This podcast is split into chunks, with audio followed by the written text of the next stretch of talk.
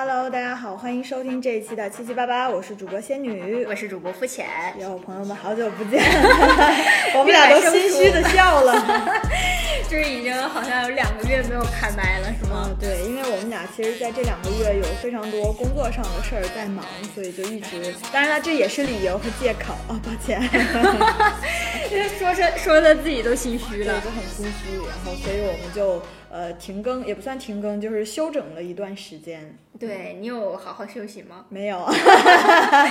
只是停更和那个休整，并没有休息好。嗯，主要是我们俩大概这两个月已经汇报两次了。呃，对，就是疯狂的处在一个就是普通这个打工搬搬砖人的这个就是。呃，职场中必须要面临的一些，比如说像汇报啊，像这个 PPT 啊，诸如此类的一些事情。大家如果有我们的同行，应该可以非常了解这个流程了。对的，对的，对的。然后现在仙女子已经是八级 PPT 写手了。对，我是新晋的互联网八级 PPT 写手，大家有需求可以抽我。好了，好了，好了，那跟大家就是交代完我们最近两个月都在干啥以后。嗯，就来说一下这一期的话题吧。嗯，我们这一期的主题叫做“钱才是你永远的朋友”。女孩们，当然男孩们也是啊。但我觉得这个主要先跟我们的 主要，因为我们俩作为两个女生的角度。我们会从自己的呃亲身经历出发，去聊一聊关于攒钱，或者说我们消费观念的一些转变。嗯，为什么要做这个话题呢？其实也是因为最近我们或多或少其实都有感知，就是身边有一些动荡。嗯嗯，对，从去年年底开始吧，然后尤其是我们处在的这个行业，都或多或少的有一些裁员啊，或者是缩减呀这些的。策呃政策出来，嗯，包括也是受疫情整个大环境影响，其实市面上大家都可以看到，就各个行业可能都没有那么太好过，嗯，对，嗯，然后其实从二零二一年开始呢，肤浅这个被消费主义捆绑的非常牢固的女人，也在开始陆陆续续尝试做很多次的这个每月三千元挑战，就是每个月我只消费三千块。这个话真的，我搜聊天记录发现，父亲跟我说过几千遍，没有一次成功的，拜托。对，每一次都在仙女的见证下完美失败。然后，呃，我盘了一下吧，就每一次失败呢，其实也都有非常正当的理由。比如说，这个月纪念日，那肯定要给伴侣买一个不错的纪念日礼物。下个月生日，那好不容易到了这个年纪呢，也要要要一个好的东西来纪念一下新的一岁。然后下个月又发年终奖了，那我也需要买个大件儿来犒劳一下自己。对，就各式各样的理由层出不穷。但是呢，最终我就发现。嗯，买到了这些东西，我就开始反思，嗯，我真的会开心吗？然后这种开心究竟能持续多久呢？嗯，因为我觉得肤浅说这个观点，我作为一个完全不消费主义的人，因为就我可以跟大家讲一下，我跟肤浅是完全不相同的。因为我首先对奢侈品，然后对什么名牌、对鞋子，包括包包，什么物质追求都非常不在意，而且我完全认不出名牌的那种，就是我钓不到金龟婿，因为我根本不知道金龟婿，就我看不出谁是金龟婿，就这种很。很低级的水平，然后所以其实我生活里的大件消费可能就是只有出去玩儿。当然，我也是在去年的时候，因为工作非常焦虑的时候，也就差一点陷入了一个就是看到什么都很想买的阶段。但大概持续就没有一天啊，然后我是某一天在公司厕所里的时候，你知道吗？太焦虑了，然后在那儿就是，然后我我啊，当然我没有上厕所啊，我就在那儿靠着墙思考的时候，我顿悟了一个道理，我觉得觉得就非常能对上肤浅，就是他之前提到的他的一些想法，就是他为什么没有攒下钱，或者为什么每个月都在买东西，就是我可以给大家念一下我当时发的微博，我说突然理解了消费主义陷阱那套话术必须很好使。光凭一句“你都已经这么辛苦了，犒劳自己一下应也是应该的”，哪一个劳累到傻叉的打工人不会对前半句话感同身受呢？我都已经这么辛苦了，我难道还没有权利痛痛快快花我自己的钱吗？啊，我要买的是东西吗？不，我要的是微不足道的可自由掌控的感觉。被洗脑了，被洗脑了。对，因为我当时就是完全就理解我，因为我自己也是，就那段时间就是。疯狂的看到什么都很想买，就觉得我需要新的化妆品，我需要买一件新的衣服，就因为我觉得工作非常焦虑，我不知道该怎么办。然后，当然我也是在厕所的那一刻顿悟了，我发现哦，我理解了这个背后的逻辑，就是我是在被压榨了之后的这种焦虑和不可掌控感。但是因为我是一个现实生活其实精神世界也比较充沛的人，我就发现哎，其实我可以通过一些别的方法来改善我所谓的这些不可掌控感和焦虑。比如说，就是我作为一个养生爱好者们，比如说按摩。就可能你只花了几百块钱的价格，但你真的有享受到身心的放松，或者说比如说你去看喜剧演出。就这些更切实际的，或者说相比你所谓所有的大件消费来说，更属于日常消费，然后又真正能解决你真实需求的，比如说你身体劳累、你心灵焦虑这些，我觉得反倒是就是去打或者打破或者对抗消费主义的一个比较重要的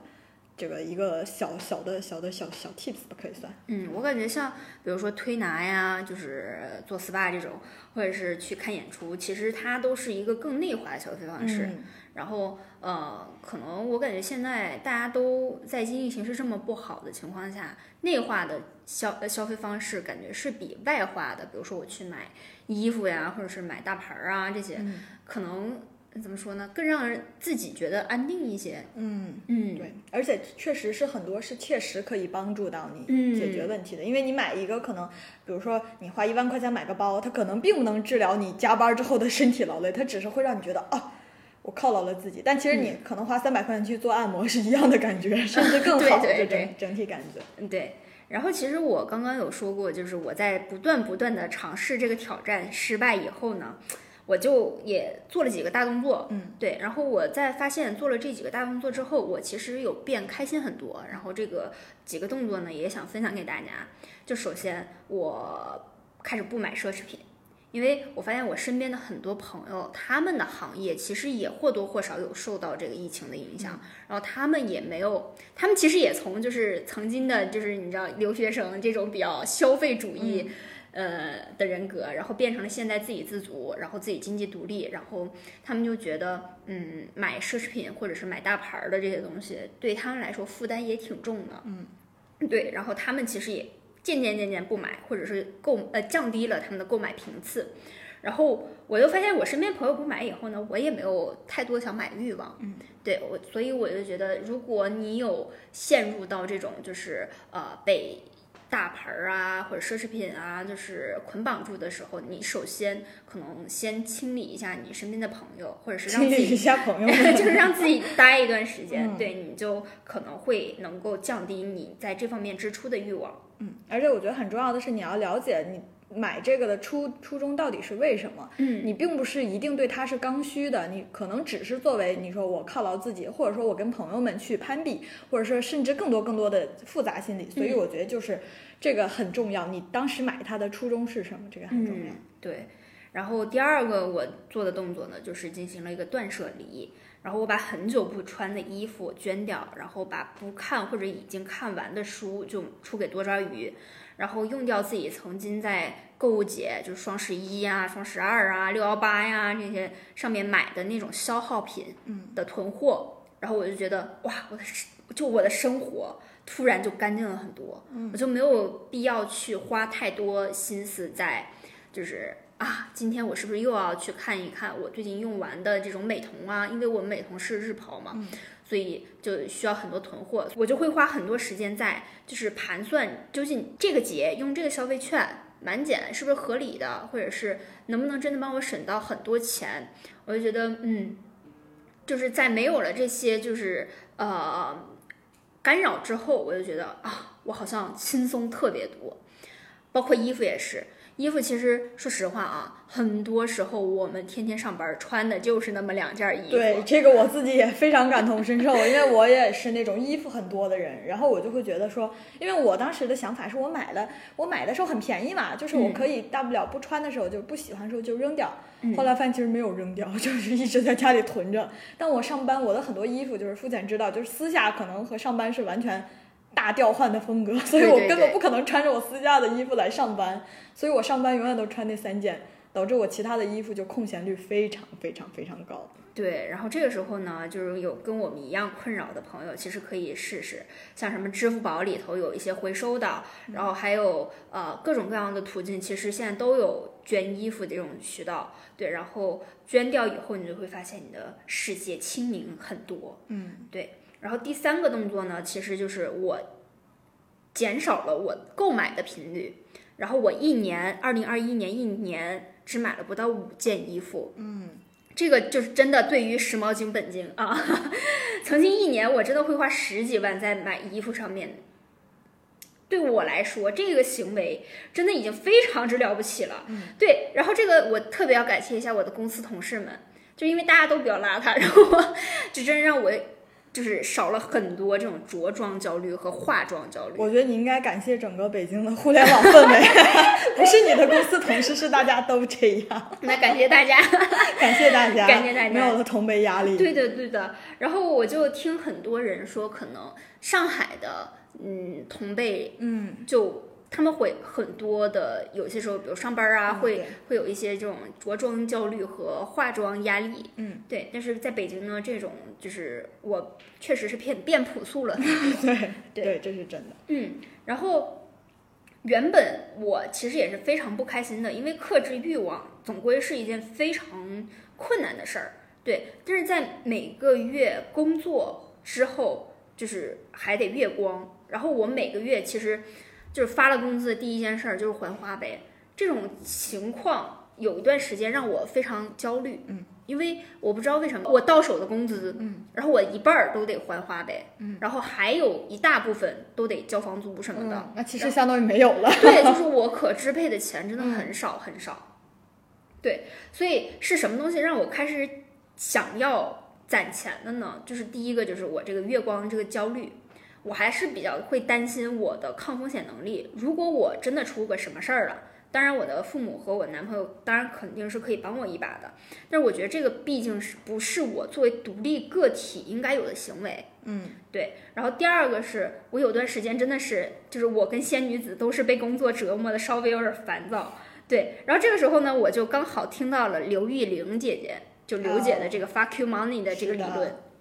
所以每一次我一生气，我就会想存一大笔钱，就让我自己更有底气。大不了老娘就不干了嘛，是吧？对，我觉得这个也是非常适用的，因为大家很多人就是焦虑的时候，反倒是会去买东西。你焦虑的时候，不如把这个钱存下来，你就想着我再忍你一天期，等 我钱攒够，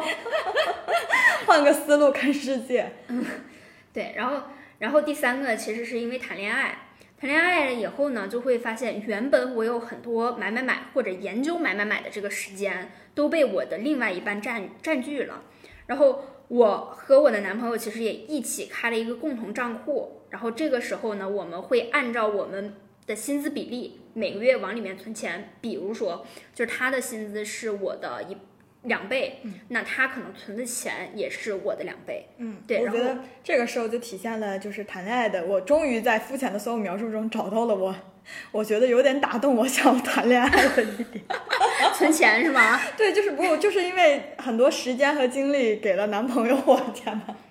这简直太感人了。我觉得，因为我也会经常，就是我是在也会经常就盘算怎么买东西更划算，或者怎么样。虽然我不买，最后的结果其实我并没有买，但我其实也会花很多时间在纠结，说我要不要要不要这个路路径上。然后当我听到肤浅和她男朋友可，比如说他们有更多的时间一起相处，然后当然两个人有共同的这个基金账户，就是存钱的账户，我就会感觉就相当于就是一个。强制型的，有人就是帮我做了这个 决定，我只要进来这个遵守规则就好，我觉得也挺好。对，而且让我很心动。而且你每一每个月，就是如果你不往里存钱的话，另外一个人就会提醒你，然后你就会觉得啊，那如果我不往里头存钱，是不是不太好？嗯，然后这个钱也可以作为两个人出行啊或者什么的这个一笔很很重要的这个支出。对对对，嗯，然后第四个。是让让我想要开始攒钱的原因，其实也就是我们行业不太好，互联网裁员的这个恐惧。从去年年初到今，呃，去从去年年底到今年年初，对，然后原本被大家视为非常稳定的这个互联网大厂都开始裁员了，然后我们其实也就不禁会想，万一下一个裁到我头上怎么办？嗯，对，这是一个很现实的问题。对，所以呢，嗯，我就觉得，嗯。攒钱还是得搞，对，因为我是我非常认同肤浅的一点在于，我觉得钱一定是底气。因为我昨天也有跟肤浅聊过，就是我觉得大家每个人对于呃底气在自己心里的排名是不一样。当你没有找到其他东西可以作为你的底气的时候，那这个时候如果你有一笔小钱。那就是肯定是非常好的，存钱也是一个非常非常关键的，能让你自己真正带来底气的。当然，有的人未来可能他的底气发现的是自己的才华，或者说是是自己的家庭，是各方面。当然，你现在还没有发现其他重要底气之前，钱就是底气。嗯，对。而且我就发现一个非常神奇的点，就是当我在做第一笔存款的时候，就是当我存下第一笔比较大资金的钱的时候，我真的感觉到了前所未有的快乐。嗯嗯，而且这这份快乐真的是比呃我曾经买大牌儿这种来的更持久的。就是我知道啊，在我的银行账户里头有这么大一笔钱，对我就真的很快乐。而且你就是你在工作上面其实是会更有信心的。就以前工作不开心的时候，你你就会比较难受，因为你就觉得嗯没有办法，如果我就是突突然的没有了这份工作的话，那我可怎么办呀？嗯对，然后现在如果不开心的话，我就给了我自己可以喘一口气儿的这种底气。嗯，我觉得这种是就是刚刚仙女讲到的，就是底气，你要一定要给自己这个东西。而且我们现在说实话啊，年纪也不小了，是吧？大家都二十五岁往上走了，就是在这种年龄逐渐增大的情况下，那钱真的很重要，朋友们。嗯，不要觉得自己还年轻啊，你已经不年轻了。然后听到这里，大家纷纷焦虑，纷纷开始焦虑。嗯，而且在这个过程之中，其实我也在学着更健康的理财，因为其实我跟我男朋友都不太懂理财，然后此处此处也要加上我，因为我完全是理财就是空白。我现在基金疯狂的掉，今天早上我这我头发和我的基金一起掉，我都快崩溃了。对，你看你还尝试过基金这种方式，像我跟我男朋友是完全什么都不懂的，就除了呃原始我，所以我们真的原始的资金就没有去购买炒股，嗯，也也没有去购买股票，然后也没有购买基金。然后也算是因祸得福了啊，因为没有赔对对对 至少 A 股的这个赔 盖世英雄们，大家都很很得劲儿。然后，嗯，所以我们的主要资金都是用于去购买一些稳健型的产品，比如说存款啊，或者是银行的这种理财产品。当然，最近也开始在陆陆续续的亏钱。对，然后所以这块儿我没有办法给到听友们特别多有用的建议，但是我建议大家可以去听听《保持通话》这档播客节目。然后主播关哥是非常专业，然后内容他们也非常有意思，然后涉及到内容其实也包括保险、攒钱、理财等方向。然后有兴趣想要攒钱，然后想要更嗯健康的理财理财的朋友们，可以去听一下这档播客。嗯，而且我觉得理财真的是很多呃，不管哪个年龄段的人，如果你没有相关的知识，都应该去学习的，因为确实学校里没有教过我们，但这个是我们人生路上非常重要的一个这个，所以大家可以从很基础的理财方面开始去着手去了解一下，究竟怎么划分啊，或者说怎么哪一些是你需要去关注的，我觉得这个真的很重要，真的很重要。对的，对的。然后这儿我还想给大家推荐一些就是存钱的小 tips。嗯，第一个就是非刚需不购买。哦，对，真的，如果实在是想买的话，可以给大家推荐以下几个豆瓣小组，真的非常实用。第一个是 Fire 生活小组，你就可以在里头看到没有了这些糟心的工作以后，活得有多快乐。对，对。然后第二个是丧心病狂攒钱小组，哦，我也有，我有关注这个小组。这个小组就是有些时候它呃虽然可能有点吓人了啊，但是我们就是还是鼓励在你保持正常生活质量的，就是前提下，然后去做一个攒钱的动作。对，然后第三个是真抠女小组，嗯，这个这个呃，这个有一些 tips 是非常实用的。然后这个主要是更偏女性向的一一个小组。然后那么男性听友们可以去关注一下抠门男性联合会小组。这两个我都进了。是吧？然后我感觉就是，如果你想攒钱的话，就是这些小组都可以关注一下。对，然后，嗯，还有一个就是，如果你真的非常想要去保持你现在生活状态，不要就是降低你的生活质量水平的话，你可以去呃关注一下“今天消费降级了吗”小组和裸辞群众小型交流组织小组。嗯，对，这两个我觉得是比较好的预防针。就是呃，让你去体会一下，就如果如果你裸辞了，或者如果如果你被裁员了，嗯，如果如果经济形势又真的非常不好，对对对，那你可能会有一个什么样的生活状态？嗯，对，然后看看他们的生活，你就会觉得，嗯，自己的生活还挺好的，对，至少你还有份工作，对 对，然后判断一下，就是你买的东西是不是刚需，如果不是刚需的话，它是不是能给你带来持续性的快乐？嗯。比如说，我之前其实有买一个比较贵价的包，然后后面我一段时间觉得我好像不是特别需要这个包，但是，嗯，我又是怎么去觉得我没有必要出掉这个包呢？是因为其实我每一次打开这个包，就是我周末的时候可能会去用到这个包的时候，我会发现它会给我带来一点点的快乐。嗯，我觉得，嗯，那这一点点快乐其实就够了。嗯所以并不是说你就完全不能去买奢侈品或者大牌的东西，那么是需要你去合理的判断这东西是不是能够真的给你带来持续性的快乐。对，我觉得这个是真的很重要的。嗯，然后你是不是离开它就不行？比如说这个包，或者是你想买的任何一个东西，是不是非它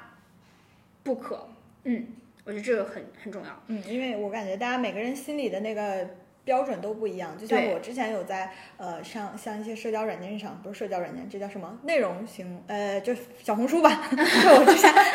逼我一定要说出它的名。我在小红书上看到，就有很多姐妹她们都会写，比如说我今年不买什么计划。嗯我觉得这个对于很多就是我们一些普通日常的生活里也很重要。比如说，你就要去看看你家里什么东西很多，然后你确定了我今年一定不不要买这个东西。比如说，我就按照他那个思路去看了，发现我有很多鞋子，有很多帽子，然后我还有很多包，我的包可能都是帆布包，可能是周边，可能是之前朋友送的各种。然后我就发现，哦，那我当我想要买包的时候，我就会想，哎，那我夏天去音乐节是不是可以背我这个帆布包？我就需要把我之前的东西全部用上。当我定一个我不买什么的目标之后，你就发现，哎，你身边的东西其实可以更大限度的用开。我现在的帆布包，因为我有十多个帆布包，我的帆布包分别现在我都给他们分别安装了不同的使用功能，比如说去逛超市要拿什么，上班要背什么，然后我可能去音乐节或者 live house 那种，因为我是很喜欢背大包的人嘛，或者出去旅行用什么。然后我发现，哎，这样就整个呃就解决了我很多，比如说我曾经又想。我旅行要不要专门买个旅行大背包？后来我发现其实不用，我现有的这些东西完全能够解决我以为解决不了的需求，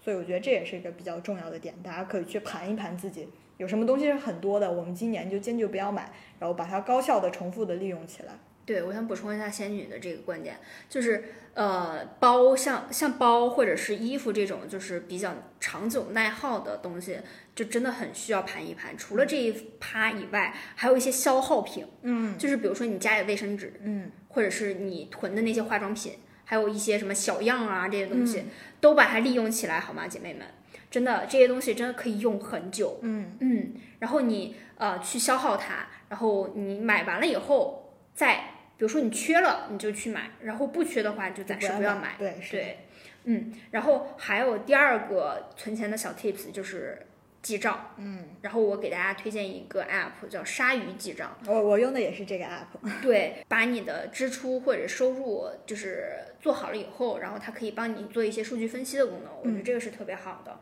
而且它每一个类别其实划分的很细。嗯嗯，像我的话，我觉得呃。我也是在用了这个 app 以后，我才发现，就是咖啡是我每天生活里头，尤其是工作日里头非常大的一笔开销。嗯，而且因为我需要的咖啡是那种就是比较强烈的，能够刺激到我神经的那种，所以我一般会选择星巴克。嗯，对，但是嗯，星巴克呢就是贵。它啥都好，就是贵，但是也有可能不是它不好，是我不好。嗯，对。然后，嗯，我就我在发现这个就是这个东西对于我来说是一个不可替代的产品的以后，嗯，我就发现，嗯，那我就消费它，没有关系。我不想在这个方面就是降低我的生活质量，我可以用其他的呃一些，比如说不买包。这种来，或者说出门少可能少打车，嗯变成坐地铁，对对对，来弥补这方面支出。那我觉得这个也是 OK 的。对对，然后嗯，记账真的是一个非常好的习惯，因为你可以更清楚的知道你的钱花在哪儿，然后帮你减少不必要的支出。嗯，当然，如果你觉得这个支出就像刚才肤浅聊到的，你觉得你属于可能别人看来是不必要，但你觉得你很重要的，那你就减少你那部分你认为不必要的。就好，你找到你的必要和不必要，这个也很重要。对，然后第三个就是存钱的小 tips，就是开源，增加收入，这个这个比存钱确实更更能从根本上解决一些小的问题吧，我理解。对，然后但是我们现在普遍的人面临的困境就是，可能短暂的时间没有办法去提升工资，嗯，那这个时候我们就可以做副业。嗯，对，嗯这个很重要。然后这一块呢，就是具体有什么副业可以做，以及我和仙女曾经做过什么样的副业，大家可以去找我们之前奇奇怪怪副业那那期。对，而且我觉得副业这个东西，它属于就是呃，大家不要被网络上的副业焦虑给就是收割到韭菜，就是你真正做你自己擅长的，哪怕这个收入，比如说可能像我和肤浅，我们的副业都不是特别固定，就可能有的时候我能挣一千，没有的时候我就没有的挣，但还是要去做你擅长的，不要被就是所谓的网上的副业韭菜给收割掉，然后为此再去焦虑，再去花钱，我觉得这就更不理智了。对的，对的。然后，尤其是现在，你知道有有一些网站啊，我就不点名说了，我大概知道。就是一开始就来跟你说啊，我们可以利用这个东西来赚赚副业，结果人家是想赚你的培训费。对，所以就是大家千万不要被割韭菜，去找你，比如说你真的有擅长的地方，比如说你擅长写文案或者擅擅长写文章，那你就去投稿，你不要最后去配音了。懂我的意思吗？对，然后第四个存钱的 tips 就是强制储蓄，嗯，专门开一个卡，然后就不要动它，嗯。对，或者你也可以试一试什么存零取整这种，嗯，对。然后这个卡最好最好，你就把它减掉，或者是怎么样的。然后你可以每一每一个月先发了工资以后，先把这笔钱就划到这个卡里头，嗯，就不然后。对，然后剩下的钱才是你可以去用的，嗯，对，这个我觉得是非常好的一个点。嗯，我这边有一个非常好的案例，就是我当时我朋友有跟我分享过，他也是这么存下钱的。然后他，但是他这个存钱方法是他把钱就是转给了他妈妈，就是他的意思就是他感觉他攒不住，但是他觉得他就跟他妈妈说，比如说你帮我开一个银行账户，然后我每个月就把钱给到你，然后你能不能帮我把那个钱存到？结果我朋友创业的时候，哎，他发现他居然有十五万的启动资金，就他妈妈一直帮他存下来的，他工作里的一些钱。所以就感觉还是很厉害，这个很重要，因为你看不到的时候，你完全没有感知。嗯嗯，我发现我你这个朋友跟我小时候有点像，但是呢，就唯一的区别就在于你的妈妈能不能认真帮你记账，或者可是能对，可能妈妈花了自己不知道。就当我长大以后，我就问我妈，我小时候的压岁钱去哪儿了呢？我小时候给你存的那些钱都在哪儿了呢？我妈说，嗯。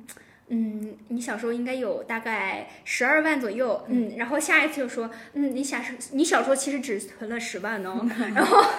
每次数都对不上。对，啊，那我觉得还好哎，我妈属于那种很直接，她就直接跟我说把压岁钱给到她就好了，就是她也没有说要帮我存，她就说压岁钱给我，然后就没收了我的压岁钱，可能我也没有多少钱压岁钱，我感觉。然后你妈也就说，嗯，这个钱不是你的，啊，对，这个钱是她的，因为她是跟别人换来的钱，你知道吗？相当于她要给其他的亲戚朋友的孩子，然后只不过这个钱又收回来了，我们家完成了一个压岁钱的闭环。太吓人了。父母的钱永远是父母的，这个道理就告诉你，你别指望，你要有自己的钱，这更重要。呃，最后再给大家推荐一些就是纪录片儿和书，嗯，然后第一个是无节制消费的元凶，哦，这个真的，这个应该是这些都可以在 B 站看到哦，对的不是对的广告。对的对的。然后呃，第二个是金钱与我，这个应该是仙女推荐给我的，真的就是小六集，嗯非常好，嗯。然后第三个是隐性亿万富翁，然后第四个是穷哥哥富弟，呃，富哥哥穷弟弟，对，然后这个也是呃，就是有点儿怎么说呢，就是人生规划生成器那种、嗯模拟器那种，对。然后第四第五个是成为沃伦巴菲特，第六个是超级顾客，第七个是英国人消费秘密，嗯，这些都是就是无情拆穿资本主义的这些包装，然后让你看到本质的这种，嗯，而且他们其中其实很多的点，就是你，就是其实你感觉你其实他一说你都知道，但是你可能没有做到。但是经他说了之后，比如说他会把一些所所谓的这些，呃，你大笔消费的这个情况和你不大笔消费情况给你做一个对比，然后你就能看到差异，就会再一次警醒你说我应该选择什么样的这个生活方式，或者说这个花钱方式。嗯，对。然后还有一些就是帮助你逃脱消费主义的书，第一个是小朋友看的《小狗钱钱》，嗯，对，像我这种从小没有可能财商被教育的没有特别好的人，现在可以补一补课。嗯嗯。第二个是《穷爸爸富爸爸》，嗯然后第三个是《工作消费主义和新穷人》。这一个就是最后一本书，我真的很推荐大家。就是你既可以在里头找到你为什么要工作这个问题的答案，第二个是你也可以去在你下一笔帮助你在下一笔花销的时候，你更理智的想这个东西是不是值的。嗯，对。所以呢，就是我觉得以上这些就是书啊，或者是影视剧啊，或者是纪录片啊，这些就都能够让你在你下一个支出的行为的时候，让你更清醒的认识到我这个钱花到底值不值。嗯我觉得这个就够了。对。对，而且这都是确实是一些很基础、很入门的，就是你可以先不花钱就能了解到的一些理财知识。对对对，嗯。然后呃，因为我我有发现，就是小红书上面现在很多很多，就是什么，嗯，九五年的女孩儿已经攒了一百万，Oh my gosh！我每次看到大家那个支付宝、余额宝，就是跟我一样的界面，但是大家的钱比我多，可能十倍的时候，我就在想，我是个废物吗？我这这怎么就是因为因为确实网上有很多类似的这种我们理解为可能会给到我们同辈压力的一些东西，当然可能对方也是确实有自己很厉害的方面，比如说他真的能挣到很多钱，嗯或者说他真的很会攒钱，就是可能他真的为了攒钱而降低了自己非常多的这种消费欲望，嗯这种情况肯定都有。呃，当然就是在你看到这个时候，也不要被他们给就是内卷到，被裹挟住。对。对，因为确实按照常理来说，你现在没有存款的也可以理解。如果你有十万存款的，那当然也可以理解，就是看你怎么来说这个事情。就我觉得就是给自己定一个目标，然后按照你自己的节奏去执行，没有必要跟大家比。不要看其他九五后都已经在什么北上广深买了三套房，我每次看到这个我就感觉 够了，够了。感觉自己是个废物。对，嗯，所以呢，就是呃，因为我们其实都感觉到了大环境不好，嗯，对，所以我们就在这儿号召大家，嗯，一定要攒钱，一定要存钱，然后一定要做健康理财，对，然后但是大家也不要过分焦虑，嗯，我们要相信明天可能会更好，对，即使可能呃现在的状况你。正在经受裁员，或者是正在经受一些不好的经济状况，也没有关系，我们都能战胜它。对，嗯，认清现实，然后仰望未来。好家伙，